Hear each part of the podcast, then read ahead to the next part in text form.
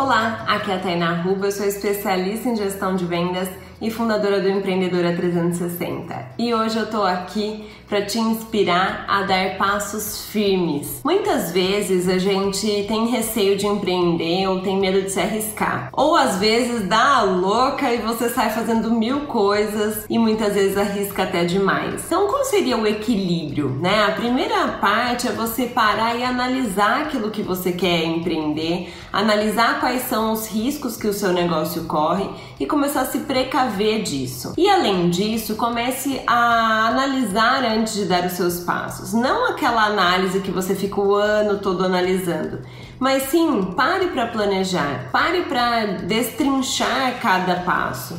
Pare para ver quais são as consequências disso e como você lidaria com cada consequência. Eu tenho muita alegria em dizer que quando fiz minha transição de carreira é, e criei o Empreendedora 360, eu realmente estava certa da minha decisão. Cada passo que eu fui dando ao longo desse ano resultou em muitos frutos, porque eu estava segura daquilo e acreditando que era o melhor caminho. Você não precisa dar passos correndo você pode sim dar passos curtos, porém firmes e sólidos. Pare e pense, qual é o próximo passo firme e sólido que você vai dar no seu negócio? Não esquece de curtir aqui o canal, de se inscrever porque com certeza essa é a única forma que eu consigo saber se vocês estão gostando desses conteúdos. Um grande beijo e até amanhã.